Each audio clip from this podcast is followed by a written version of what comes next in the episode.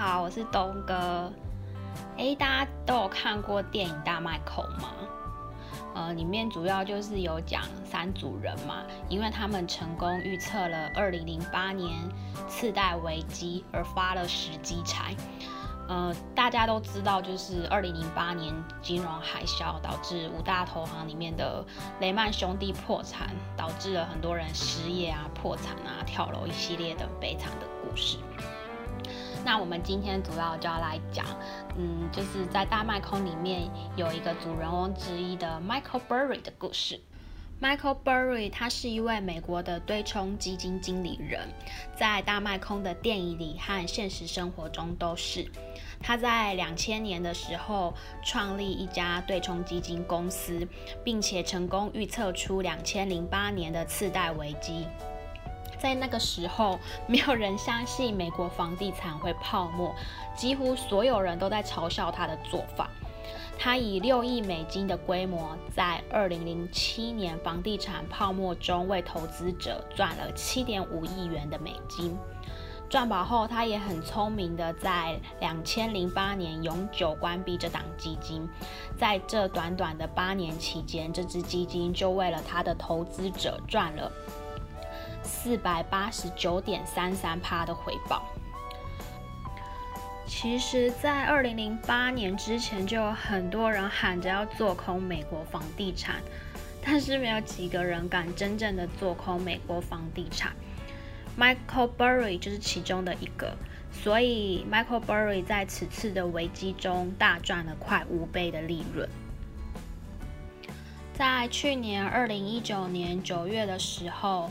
Michael 有预测即将引爆的金融商品是指数型 ETF，它的英文原文是 Exchange Trend Fund，英文没有念得很好诶，反正它的中文就称为指数股票型基金，是一种由投信公司发行、追踪、模拟或复制标的的指数绩效表现。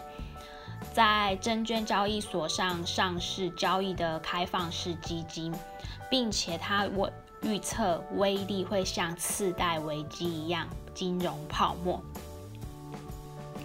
以标普五百为例子，指数就包含了五百家美国上市的企业，就是按照市价比例购买的这五百家公司的股票。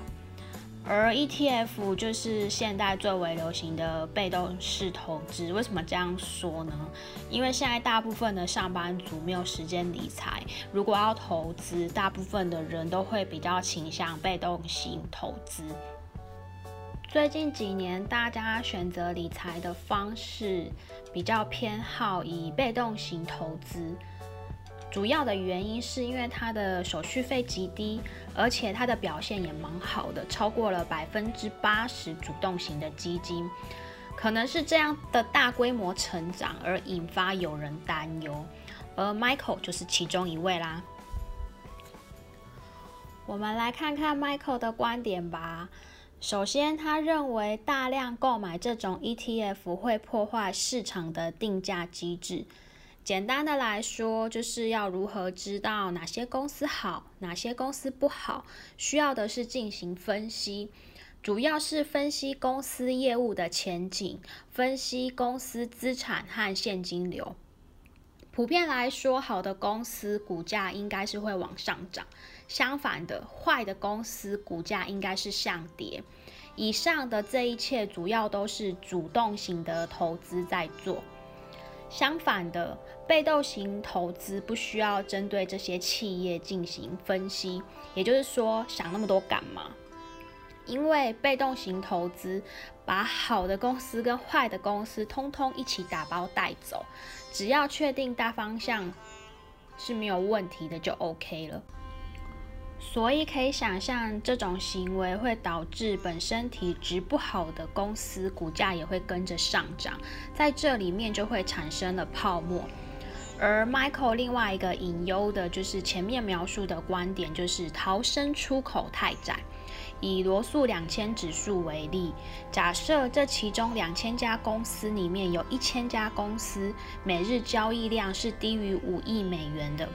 而这其中一千家公司里面又有五百家是每日交易量低于一百万美元的啊！你们看得出来这个问题的严重性吗？